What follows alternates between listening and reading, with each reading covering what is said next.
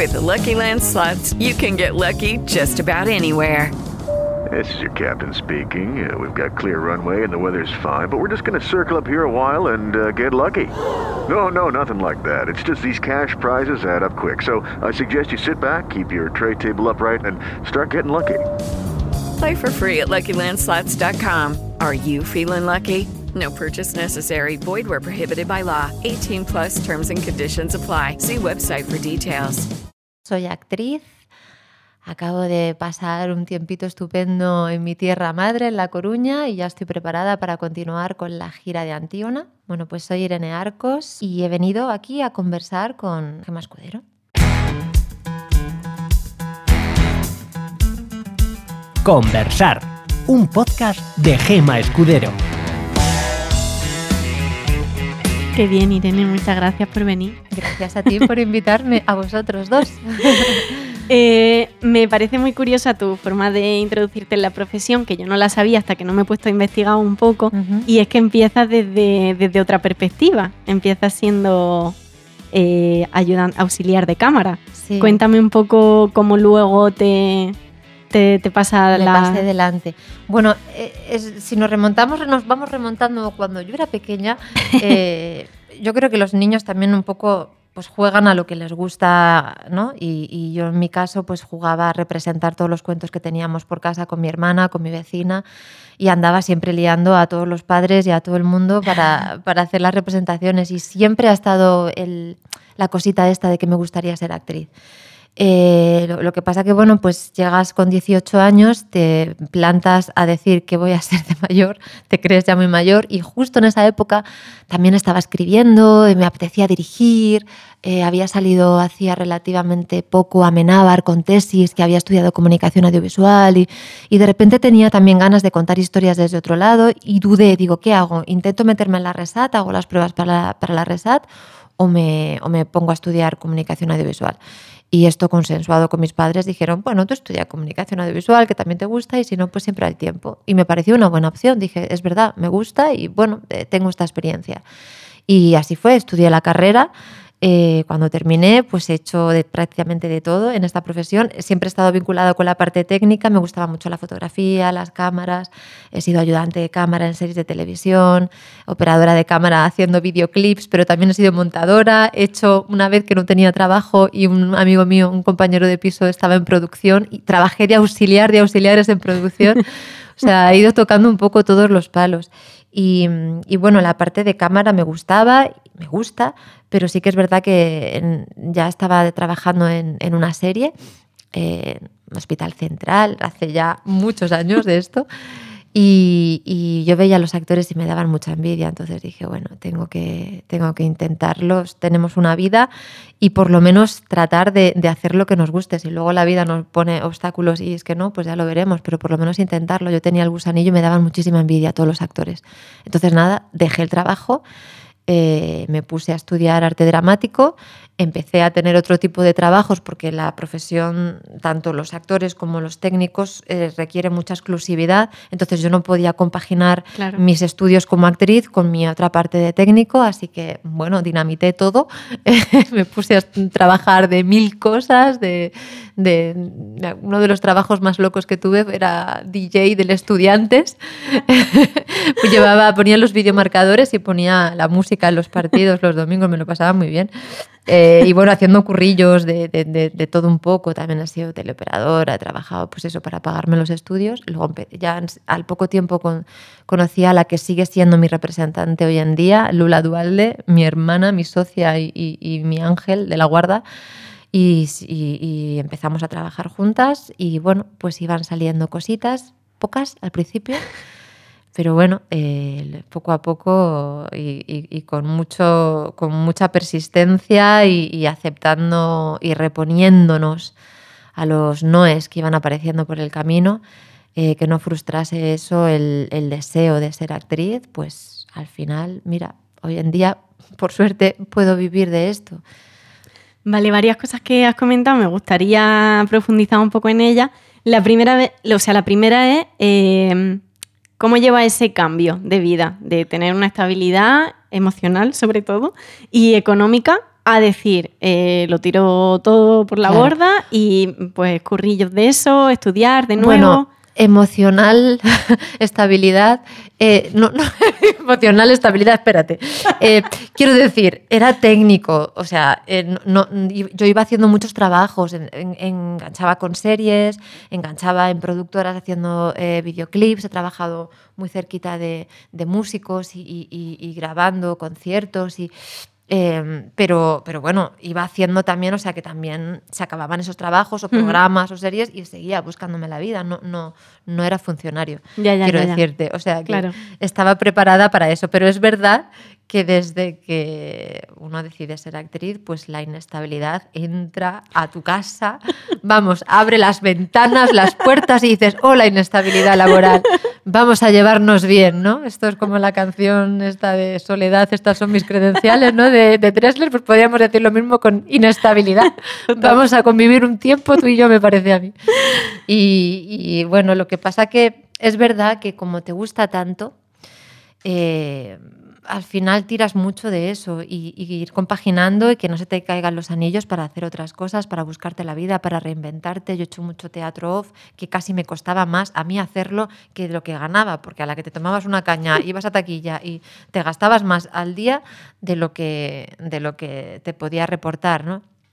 Pero cuando es tu vocación, es que pff, es que lo asumes, es que no te queda otra. Esto es lo que te hace feliz. Hay un diálogo interno también, yo creo, con uno mismo de yo valgo para esto, yo, yo, yo, esto estoy. Es un compromiso que estableces, ¿no? Es como un, como un voto con uno mismo por el tiempo que sea. También de repente, de igual dentro de cinco años, digo, "Mm, yo ya no quiero seguir siendo actriz, yo qué sé, no lo sé, qué puede pasar, pero en este hasta el día de hoy, y llevo ya unos cuantos años, eso no me, no me ha pasado. Y, mm, y todo lo contrario. Así que nada, eh, en realidad creo que no hay una fórmula eh, de decir eh, cómo aceptar la inestabilidad laboral, económica en tu vida, el no saber. No, a día de hoy, eh, bueno, siguen pasando esto. Termina un trabajo y ansías y esperas que, que aparezca otro, pero nunca se sabe. Bueno, diciendo esto Irene Arcos, quizá los demás nos quedamos un poco más tranquilos, porque si esto sigue pasando, es como nunca va a dejar de pasarte. Está, está No. ahí esa incertidumbre de, de vez en cuando. Comentabas también que tienes la misma representante desde hace un montón de años. Mm. ¿Cómo es eso? ¿Qué importancia le das tú a la figura del representante? Yo muchísima, eh, tengo mucha suerte, tengo muchísima suerte. Eh, trabajo con mano a mano con una mujer que es mi amiga, es mi hermana, eh, eh, nos queremos muchísimo, nos entendemos y yo confío mucho en ella. Eh, eh, es la que... El otro día hablaba con, con- con una amiga que no es actriz y me decía, es que la profesión de actriz y de actor es muy solitaria me decía, estás como muy solo, o sea, no tienes un equipo, ¿no? O sea, estás ahí el actor, va a los rodajes solo, no es como con un... Y digo, bueno, hay una parte que sí, pero luego tampoco. O sea, es verdad que somos un poco lobos solitarios de que vamos tirando en los proyectos que luego enseguida te, te hacemos Hmm. camada, ¿no? y, y- y- y- nos juntamos todos. Pero en este caso, para mí es muy importante el que alivia todo eso el representante, el, el poder tener un socio a la hora de, pues eso, de, de compartir los buenos momentos, los, los que no son tan buenos, pues eh, integrarlos y, y- y, eh, también eh, da mucha fuerza el tener a alguien que cree en ti. Entonces, pero vamos, que si lo tenemos, genial, pero también hay muchos actores que no los tienen, que no tienen un representante y no es indispensable. De hecho, conozco, o sea, indispensable. Para mí es una suerte, pero si hay, es que conozco tantos actores que, también están buscando y, les dicen que no en un montón de, oficinas de representación y que no y que no. Y hace poco también hablaba con, con otra amiga actriz y me dice, es que no tengo representante, ¿cómo hacemos? Y digo, bueno, pues si has tirado a todo este abanico de gente y ahora mismo no lo quieren ver o no, o no, o no te ven eh, en su cartilla, pues a tirar eh, tú. a- a- a- no, no podemos tampoco depender de eso, ¿no? Es una suerte que lo tengas. En mi caso tengo, pues eso, eh, te voy a contar, o sea, llevo 15, a- 15 años, no sé cuánto llevo con ella. Pero, pero bueno, eh, que si no se tiene también hay fórmulas. Bueno, hay ah, que que- reinventarse claro que siempre, sí, Gemma, hay hay, que- que... reinventarse. que es que aquí parece, yo te estoy hablando de mi lugar ahora, pero también conozco otros muchos casos que no ha sido así, que no han tenido esta suerte de poder conectar con un representante y que te funcione durante tanto tiempo. Entonces, eh, bueno. Yo ahora mismo no tengo representante y hay ciertas cosas a las que sí hay que buscarse la habichuela y hay que hacer tal, pero hay muchas cosas a las que es muy complicado acceder Ya. sin representante. Ya. O sea, hay millones de pruebas que solamente le llegan a la gente con representante. Mm. Entonces, es una suerte. Hombre, sí, es una suerte. eh, claro, es que es una suerte. Pero también te digo que en, sí, en, el, en, el, en el caso de no tener, somos creativos, pues buscamos fórmulas. también están los directores de casting para poder enviarles el material directamente. Hay también eh, actores que no tienen representante y han creado una asociación de actores sin representantes, eh, donde se mueven entre ellos y lo gestionan entre ellos y se buscan trabajo ellos. Entonces, bueno, sí, Hay caminos. sería lo ideal, pero Hay en caminos, el caso de no estar en lo ideal, eh, no podemos mortificarnos porque esto no, no sea como Total. la idea que teníamos, ¿no? Pues bueno, pues para esto está la creatividad. Eh, comentaba antes lo de los noes y te he oído hablar de una, bueno, de una cosita que hacías antes de que te saliera todo este trabajo que te sale ahora, que era meter los noes en una, en una macetita. Ah, sí, sí, Cuéntame, sí. porfa. Sí, nada, hombre, es que se pasa muy mal. Yo me quedé mucho a las puertas de, de proyectos que molaban un montón. Y, y- y, por supuesto yo me venía arriba, me imaginaba haciéndolos y luego de repente, zas, te venía ese no. Y algunos muy jodidos, muy seguidos y muy inesperados también. O sea, de repente de, de que estés dentro y que por H o por B alguien mueva hilos y diga, "Mm, No. Entonces yo tenía un... Bueno, me gusta mucho hacer rituales así mágicos de, de canalizar estas cosas y yo eh, tenía, tenía una macetita en mi terraza y, y lo pasaba tan mal. Y a- a- aparte es que vino una época que venían muy seguidos, Gemma, o sea, vinieron muchos noes muy seguidos.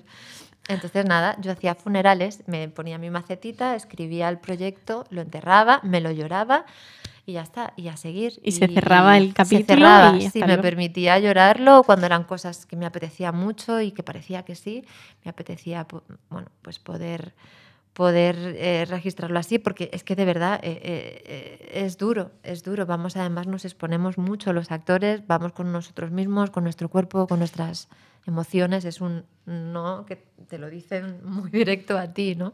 Entonces eso también hay que saber limpiarse uno, porque si no se puede, lo puedes pasar mal. Hay que saber gestionar la- la- todas las emociones que, que lleva esta profesión. Hablas también mucho del ave fénix, Sí. que me encanta porque es un concepto como que estoy intentando aplicarme. Inciso, ¿vale? La primera vez que yo escuché a Irene hablar del ave fénix fue en la entrega de premios de la Unión de Actores. Con mi amiga Bárbara sentada al lado, la vimos recoger el premio y estas fueron las palabras que dijo que nos emocionaron bastante y nos hicieron admirarla todavía más. Gracias. Em, a ver, céntrate, Irene. Eh, estoy muy, muy emocionada por dos cosas, bueno, por muchas, eh, pero por dos en concreto, que la primera es que están aquí mis padres y me hace mucha, mucha ilusión.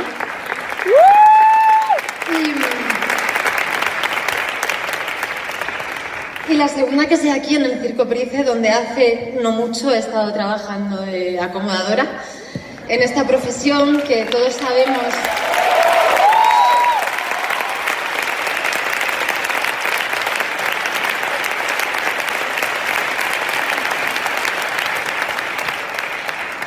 Todos sabemos que, bueno, pues que a veces vienen los noes muy seguidos y, y nos mantenemos ahí, que somos todos unos ave fénix. Yo me siento muy orgullosa de ser actriz y de convivir con todos vosotros, compañeros actores y actrices, que, que conocéis bien esta sensación. ¿no? Y fin del inciso. Solamente quería que escucharais sus palabras porque me parece que hablan mucho de ella como compañera. Me acuerdo muchísimo, pero muchísimo, de, de un post que pusiste Mm. en 2015. Hostia, hace un mogollón. Te lo voy a leer porque nosotras, eh, nosotras, mi amiga y yo, somos muy, muy fan tuya, nos gusta mucho tu trabajo, nos parece Oh, que tienes una gracias. frescura muy guay, una naturalidad muy chula. Y, mm, y hace como tres años o así, comentaba con mi amiga Tania, eh, me decía, es que mira lo que escribió Irene Arco en 2015. Y yo decía, madre mía, y ahora mírala, y qué tía, y no sé qué. O sea, es que esto lo podríamos estar escribiendo nosotras perfectamente A Mira. ver qué puse. escribiste. Más allá del talento, del esfuerzo, del trabajo, de la constancia, existe algo llamado suerte, tremendamente caprichosa esta palabrita, unas veces desesperante y otras simplemente magia. Te deseo y te invoco en cada cosa que emprendo, Y creo que el haberme dejado tirada, cabrona, a última hora, ya te vale, en varias ocasiones, me ha hecho sentir extrañamente más fuerte, más segura de lo que hago y por lo que hago. Y yo decía, madre mía. Pues Isaac, ahí estaba yo con algún que otro Pues- no encima. después de haber hecho el ritual en la maceta, eh, nos encantó y es como nuestro mantra, nuestra que tenemos ahí de cabecera, que de vez en cuando nos lo mandamos y es como, mira, toma, acuérdate. Eh, ¿Cuánto tiempo pasa desde que escribes esto más o menos, o desde esta época hasta el momento que tú dices, vale, eh, estoy trabajando como actriz y voy a tener cierta seguridad de que, de que esto, o sea, tengo seguridad de que esto está pasando y de que pueden empezar a salir proyectos? Mira, yo la la no sé si tranquilidad, porque tampoco es Bueno, tranquilidad, sí, se puede decir, tú me pero bueno, entiendes, pero- el momento que yo dije, "Mm, esto es gordo, fue con el embarcadero. Cuando conseguí ese protagonista ahí en lo audiovisual, eh, había hecho cosas ya en teatro, había hecho La princesa de Éboli, venía de, estar con Ana Diosdado, eh, también había trabajado con Karma Portacelli en Troyanas, haciendo el personaje de Elena. eh, pero, mm, o sea, iba haciendo cosas, pero no acababa de enganchar con un personaje que yo dijese, esto puede ser como una revolución, bueno, sí, para mí, una revolución, para mí por Mm. lo menos. Eh, no, no eran personajes que luego hubiese un eco. Se quedaba en ese trabajo, había, bueno, pues ese, eh, lo que se recibía en ese momento, ¿no? De, de- del, cuando estás haciendo algo, pues lo que te da ese momento, ¿no? Pero luego no trascendía más en el tiempo. Pero con el embarcadero, yo dije, esto es. Y Aparte es que Verónica, qué personajazo. Háblame un poco, cuéntame. Es que yo a Verónica ya la conocía antes de hacerla. ¿Está en ti? En- no, no, no, no. Ya me gustaría a mí ser y a tan mí. fuerte, tan salvaje, vivir sola, llevar escopeta para los que hacen daño a los patos y, y- y- y ser tan autosuficiente como, como ella, ¿no? Y tan, tan fuerte y tan valiente. No. eh, eh, lo que pasa que yo era un personaje que, pues en todo este tiempo, estamos hablando de que a lo mejor esto me llegó 11 años eh, siendo actriz. eh, tuve 11 años para imaginar, para crear, para fantasear con qué tipo de mujer me gustaría hacer, qué, qué tipo de personaje me gustaría hacer. Te vas como los perros de caza rastrean su presa, yo corro detrás. A tierra y barro me cubro cuando te vigilo como un animal oculto a la merced del viento que lleva por capricho mi lamento. Lo arrastra con su paso y no me que venga y que ponga este cielo de negro que ya no le temo.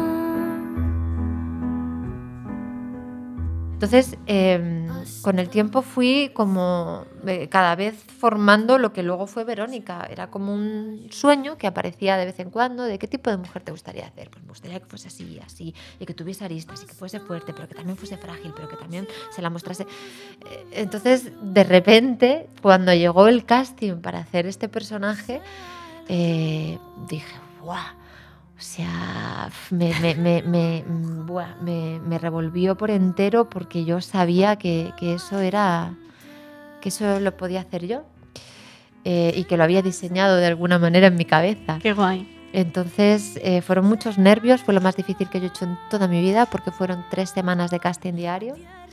Dices que ha venido por aquí nuestro amigo, ¿no? Alex Rodrigo, pues él no sé si te habrá contado, pero fueron unos casting que fueron señores casting, lo que no encontraban el personaje y, andaban buscando, bueno, pues eh, con horarios muy locos, hacíamos, me recogían por la mañana y me iba a la nave que tenían ellos a las afueras de Madrid, me pasaba todo el día ahí y, al y por la tarde, venga, al día siguiente vienes, toma, eh, te damos los textos y apréndetelos para mañana. Y era como, wow. y haciendo pruebas y viendo a otras actrices que estaban también para el mismo personaje que yo, concentrándote en no decir, ay, esta no sé quién, es estupenda, lo va a hacer. Y es como, no, No. Irene, no visualices a la otra compañera. Visualízate a ti. Visualízate a ti. Entonces yo siempre pensaba, mira, que me cojan a mí y que al resto les salgan cosas muy buenas también, porque nos habíamos quedado, ya se fue acotando, se fue acotando y nos habíamos quedado, pues no sé si éramos dos o tres. Entonces yo- tensión. Yo, pensaba, mira, esto va a ser para mí, pero por favor que les, da- que les salga a mis compañeras también estupendo. Y, y bueno, pues al final, después de, pues de tres, tres semanas de locura máxima, me lo dieron. Y, y fue el... yo, yo, yo he llorado mucho cuando me han dicho que no, pero este sí, me lo lloré.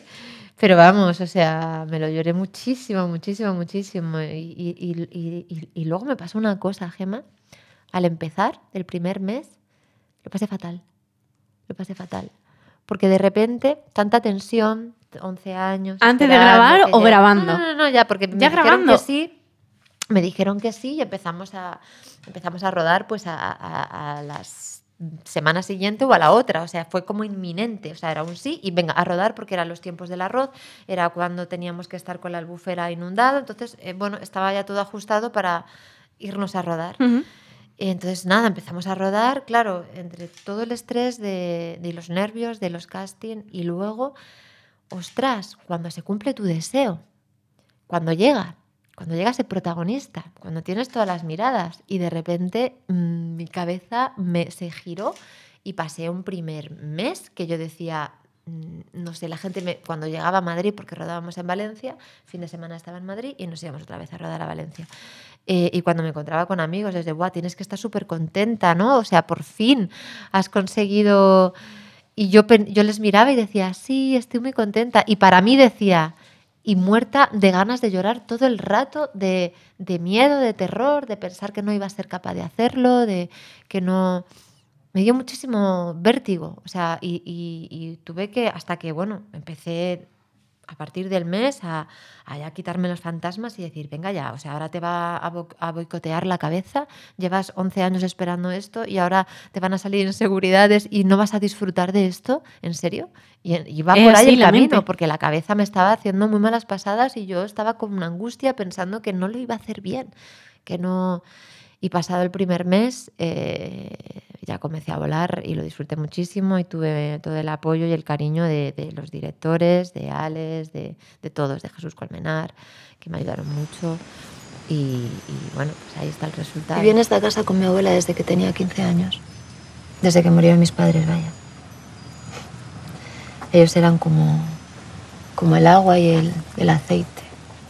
Como un incendio y la marea. Yo era una cría, pero ya, ya me daba cuenta de, de la electricidad que había entre ellos. Y también me daba cuenta que mi madre sufría muchísimo. ¿Por qué sufría? Pues porque lo quería todo para ella, porque era, era celosa, era, era posesiva. Y por otro lado, mi padre era incapaz de sentirse enjaulado. Se iba de casa, no decía dónde había estado. Y cuando volvía le mentía. Mentía muchísimo a mi madre. Y ella sabía que había estado con otras mujeres. Y al final, pues, toda esta situación hizo que, que mi madre fuese perdiendo poco a poco la cabeza. Hasta que llegó un momento en el que ya no sabía lo que era real y lo que no. Un día mi madre estaba esperando a mi padre que llevaba varios días fuera de casa. Ese día ella estaba diferente. Tenía la mirada encendida. Cuando mi padre llegó, ella se levantó y le pegó dos tiros. Al final, todas esas mentiras y esa absurda idea de creer que, que- que- alguien te pertenece acabó con ellos. Por eso yo nunca le mentí a Oscar. Nunca le juzgué. El único acuerdo que, que había entre nosotros era justamente ese. El de no mentirnos.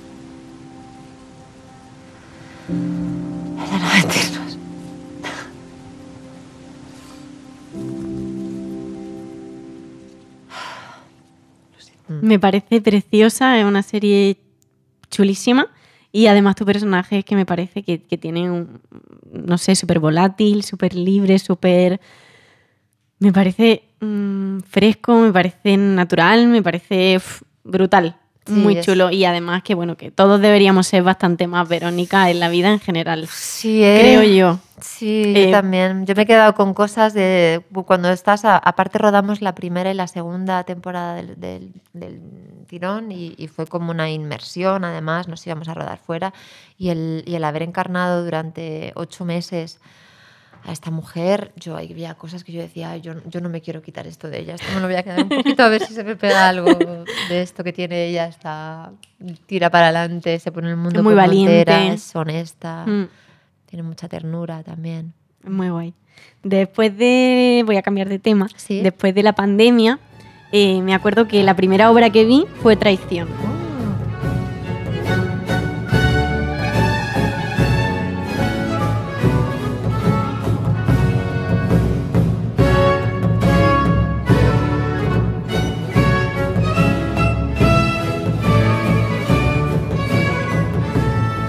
Fue súper emocionante. Qué bien. Iba con esta misma amiga, por parece que no tengo otra. Iba con Tania también. Iba con Tania también, que me lo regaló por Tania, mi cum- gracias por venir a verme a traición también. Em, pues iba con Tania, que me lo regaló por mi cumple, y fue súper emocionante, bueno, por lo que suponía eh, volver al teatro, que fue una cosa súper bonita, llorando las dos antes de que salieran incluso, pero es que cuando saliste fue como, Dios mío, es que encima ha sido una clase brutal de interpretación eh, de los tres. Me pareció mm, magistral, muy chulo.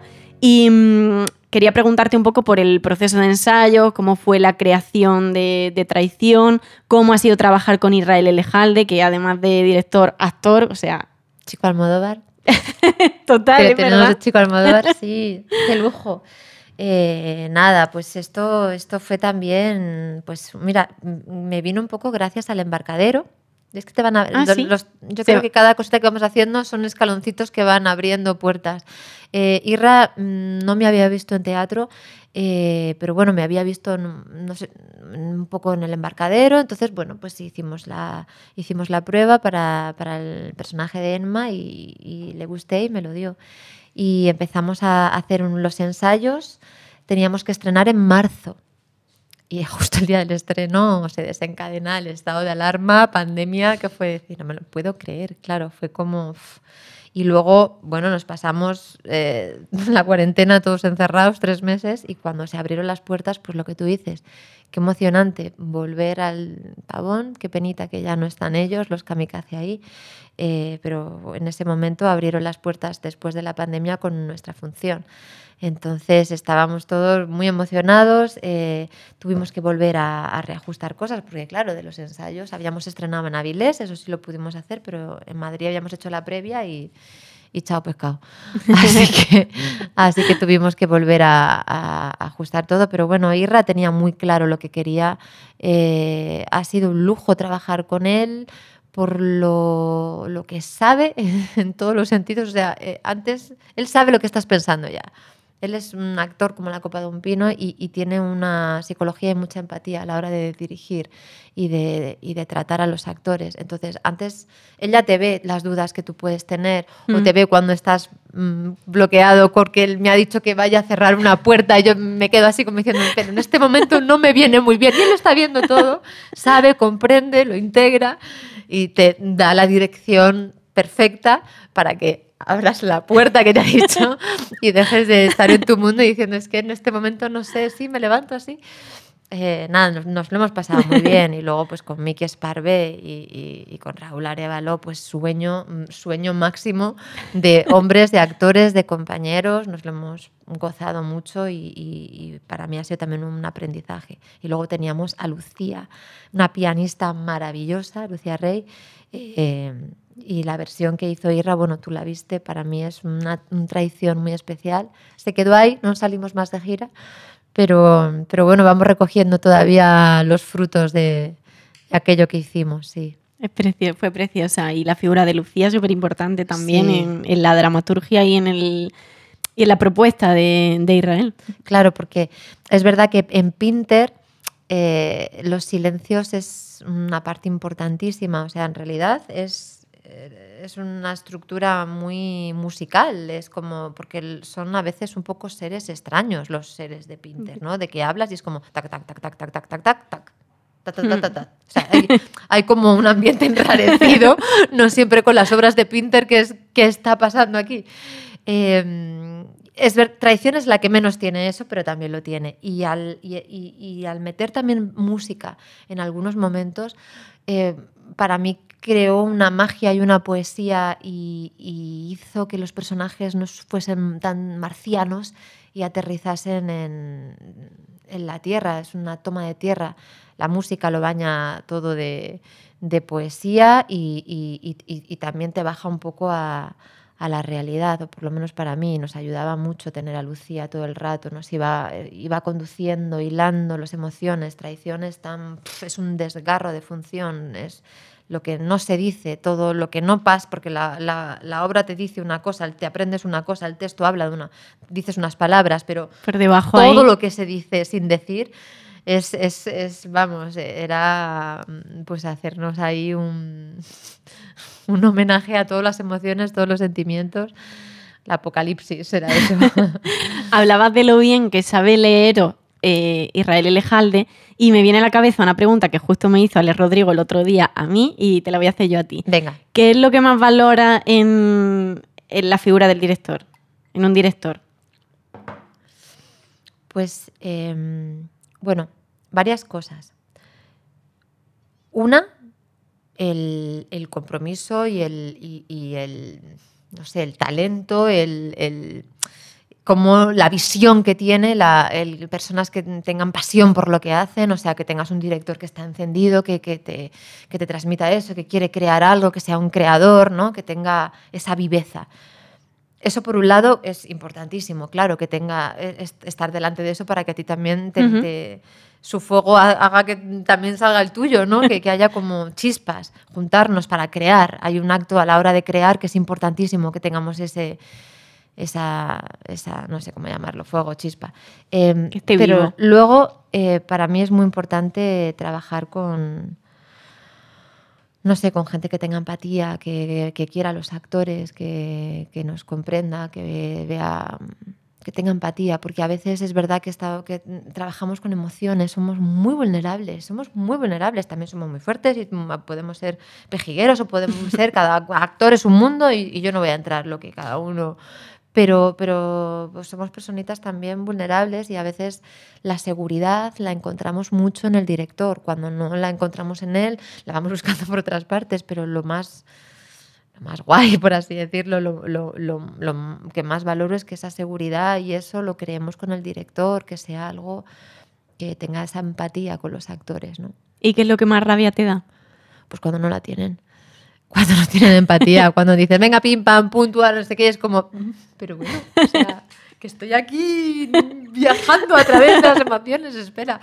Eh, eso te da rabia. Por suerte me he encontrado con pocos y, y tengo mucha suerte. En el embarcadero tuve unos directores estupendos y ahora vengo, bueno, en teatro, mm, por supuesto, eh, estoy eh, desde Irra a mi función ahora de Antígona. Y luego vengo de rodar también con, con Pau Freixas, que estrenamos ahora ya en septiembre, hacemos el- la presentación en el Festival de Vitoria eh, y Pau, bueno, o sea, esto ha sido... Uno de los mensajes que le puse a Ale Rodrigo es de vengo de rodar con Pau, la gozadera, oye, la gozadera en Barcelona, tres meses con una persona que es que, jo, es que es alucinante como persona de, de- de bueno que es y, y el talento que tiene, la pasión que tiene, lo, lo claro que tiene las cosas y nada, estoy deseando ver cositas de la serie, de Todos Mienten, a ver, a ver qué, qué hemos hecho, porque lo tengo ya un poco lejano, pero nada, ya enseguida, enseguida lo veremos todos. Pero cómo se te va la olla, Mar. Entre todos los tíos follables que hay, vas tú y eliges a uno que es alumno tuyo y el hijo de una de tus mejores amigas. Si sale, quiero saber dónde vas y con quién. Pero hay algo que debería tranquilizarte. Nadie te puede hundir la vida más de lo que está.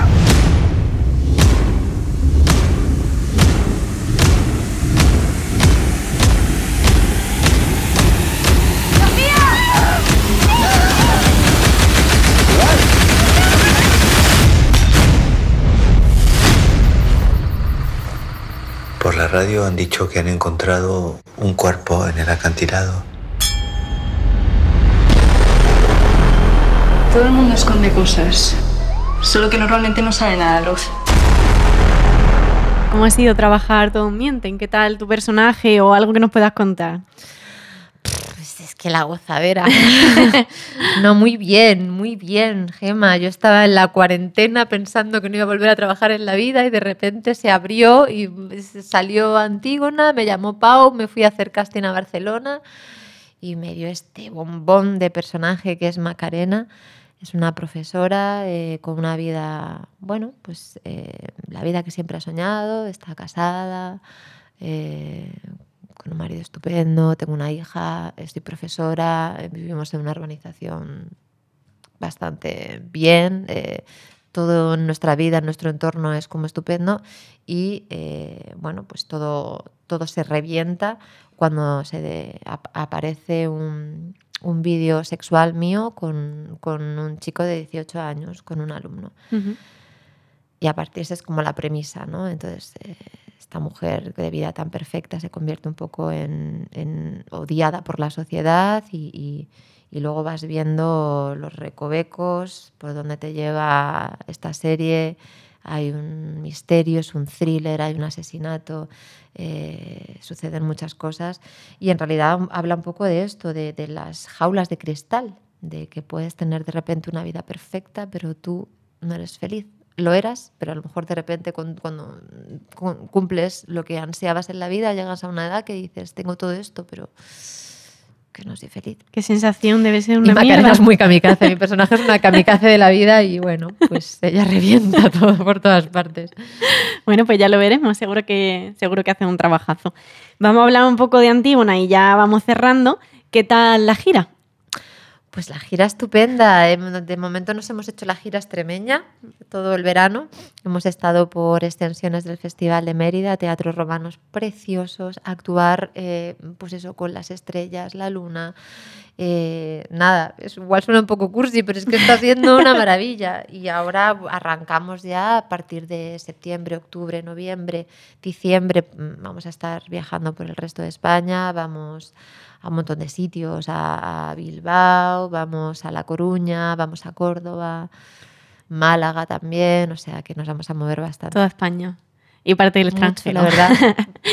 eh, en un momento tan complejo como el que vivimos, ya no solo por la pandemia, sino por todo en general, ¿cómo ha sido interpretar a Antígona? Que es como un poco la mezcla esa de desobediencia, libertad y como que tiene muchísimos matices ahí que puedes coger ahora cositas de, de lo que Sí, estamos viviendo. Sí, la verdad que últimamente todas las mujeres que estoy haciendo, todas son de pegar golpe en la mesa, portazo, y de rebelarse contra todo. Claro, Antígona es, es, es un símbolo de, de, desobediencia civil, de rebeldía, de...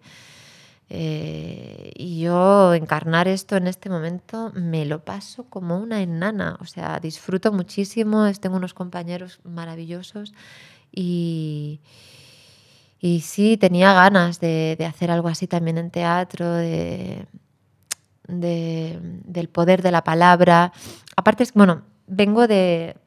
Es verdad que te he dicho las mujeres que estoy haciendo pensando en el embarcadero, pensando, pero no en traición. En traición el personaje de Emma era todo Totalmente lo contrario. diferente. De hecho, había días que hasta me encontraba mal, me sentía como era tan callada, tan bueno, hacía pero no hacía, intentaba mm, sobre todo que la quisieran muchísimo. Entonces había momentos que decía, y de repente, pues ahora estoy con una Antígona que es pues una mujer que, que dice, que habla, que es, mm, eh, no tiene miedo a la hora de, de pronunciar, de, de, incumplir las leyes, hacer un poco lo que le da la gana. Entonces, bueno, está muy bien también esto. Ya para cerrar de verdad, comentaba al principio que escribía y que te apetecía dirigir. ¿Te ve en algún momento dirigiendo algo? ¿Sigue escribiendo? Sí, sí y sí. Eh, ¿Me veo dirigiendo? Sí. ¿Cuándo? No lo sé, porque también me, mm, soy muy cagona y, me entran muchos miedos y hay gente que lo hace muy bien y luego cuando estoy en los rodajes veo todo lo que supone ser director, todo lo que tienen que, gestionar, todas las preguntas que vienen y digo, Dios mío, yo no sé si estoy preparada para esto. Eh, pero sí, me gustaría, claro que me gustaría. Ahora mismo estoy muy centrada con, con la interpretación, pero pero voy escribiendo cosillas y ah, cuando encuentre mi momento y mi fuerza, pues las presentaré y si salen, pues genial y si no, pues nada. Seguro que sí, seguro que sí. Tienes que, tienes que verte ahí, visualizarte. Y la visualización me ha funcionado. Hay que visualizar. Hay que visualizar. Gemma, sí, sí. Bueno, te paso la, te paso la lista de contactos y A ver. son tres perfiles bastante diferentes. Eh, y si tú ves alguno que, que no cuadre o que tú prefieras de tu Venga. cabeza, pues mejor. No, no, a ver, a ver qué has Em, sacado tú. No me gustaría comentar nombres, es una cosa que no solemos hacer, no hablamos de nombres, hablamos nosotras ahora cuando acabemos, para que tampoco se hagan expectativas ni nada. Pero no, perdona, es que me- no ¿Tú lo te ves? Tú estás aquí. Sí. Y estás conectada con gente. Ah, sí. Lo puedes alejar, acercar. Yo he pensado, el mapa, digo, hay más gente. Sí. Lo puedes alejar, acercar. Tú estás conectada con esa gente, que Sí. yo creo que tú tienes relación. Yo he intentado tener relación con algunos también. Ahora después hablamos. Y creo que son tres perfiles interesantes. Vale. Porque además de, que a lo mejor no te lo he dicho, porque además de actores, están viniendo eso, directores, directores de Ah, casting. claro, pero eso no entendía bien y digo, pero Claro, también. Vale, ah, vale. me ha faltado esto. Está viniendo como más perfiles, porque la mayoría de los oyentes son como yo. Directores, tal, que, que- que estamos intentando abrirnos caminos.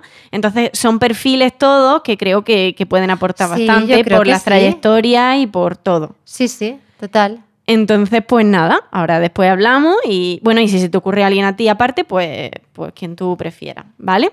Muy bien. Y por mí estaría, si hay algo que quieras decir tú o es tu Pues que he estado muy a gustito, que aquí con vosotros en esta, en esta tarde de verano eh, me lo he pasado muy bien y es muy bonito también compartir con compañeros de profesión. Eh, no sabemos nunca dónde está el personaje es que, va a llegar. sensible, ¿qué me pasa? No, pero Gema, de verdad, o sea, es que nunca lo sabemos, pero, pero hay que, o sea, tú esto que ya estás haciendo, aquí estás poniendo también tu corazón y mucho amor. Y la- mi, mi madre me dice siempre una cosa que lo voy repitiendo, la vida no se queda con nada de nadie. Así que al final las cosas salen por cuando tienen que salir, donde tienen que salir y en la forma que tienen que salir. A lo mejor nosotros pensamos una forma y aparece otra, no tengo ni idea. Pero esto que estás haciendo me parece muy bonito y gracias por invitarme a participar Estoy también en llorando. ello. Y ya estamos llorando. Yo todavía no, pero voy a llorar ahora también. Gracias. Pues a ti por venir, muchas gracias. Bonita. Mira, me hablando con las uñas blancas. Ay, Qué guay. Muchísimas gracias. A ti, a vosotros. A ver, no, He rajado un montón, ¿no? A veces lo pienso No, y me encanta. "Dios, lo que rajo.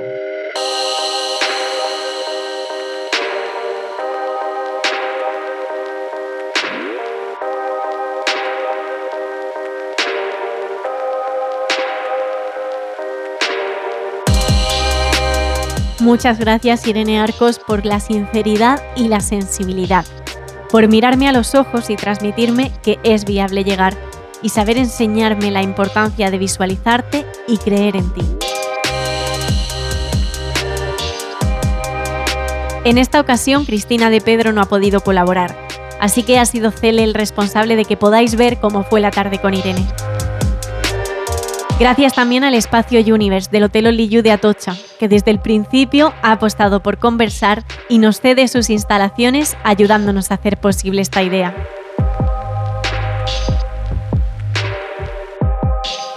Y gracias a ti, que decides darle al play en Spotify, Podimo, Apple Podcast, Google Podcast, Evox, gemascudero.com o donde sea que escuches podcast. Te recuerdo que puedes compartir, mencionarme o contarme qué te ha parecido en mi Instagram, Gema Escudero. Te espero en el siguiente.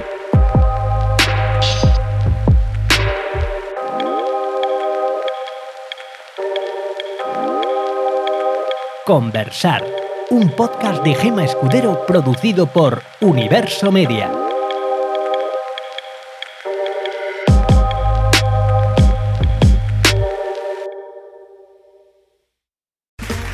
Okay, round two. Name something that's not boring. A laundry? Ooh, a book club. Computer solitaire, huh? Ah, sorry, we were looking for Chumba Casino. That's right. ChumbaCasino.com has over 100 casino style games. Join today and play for free for your chance to redeem some serious prizes. ChumbaCasino.com. No purchase necessary. Where prohibited by law. 18 plus terms and conditions apply. See website for details.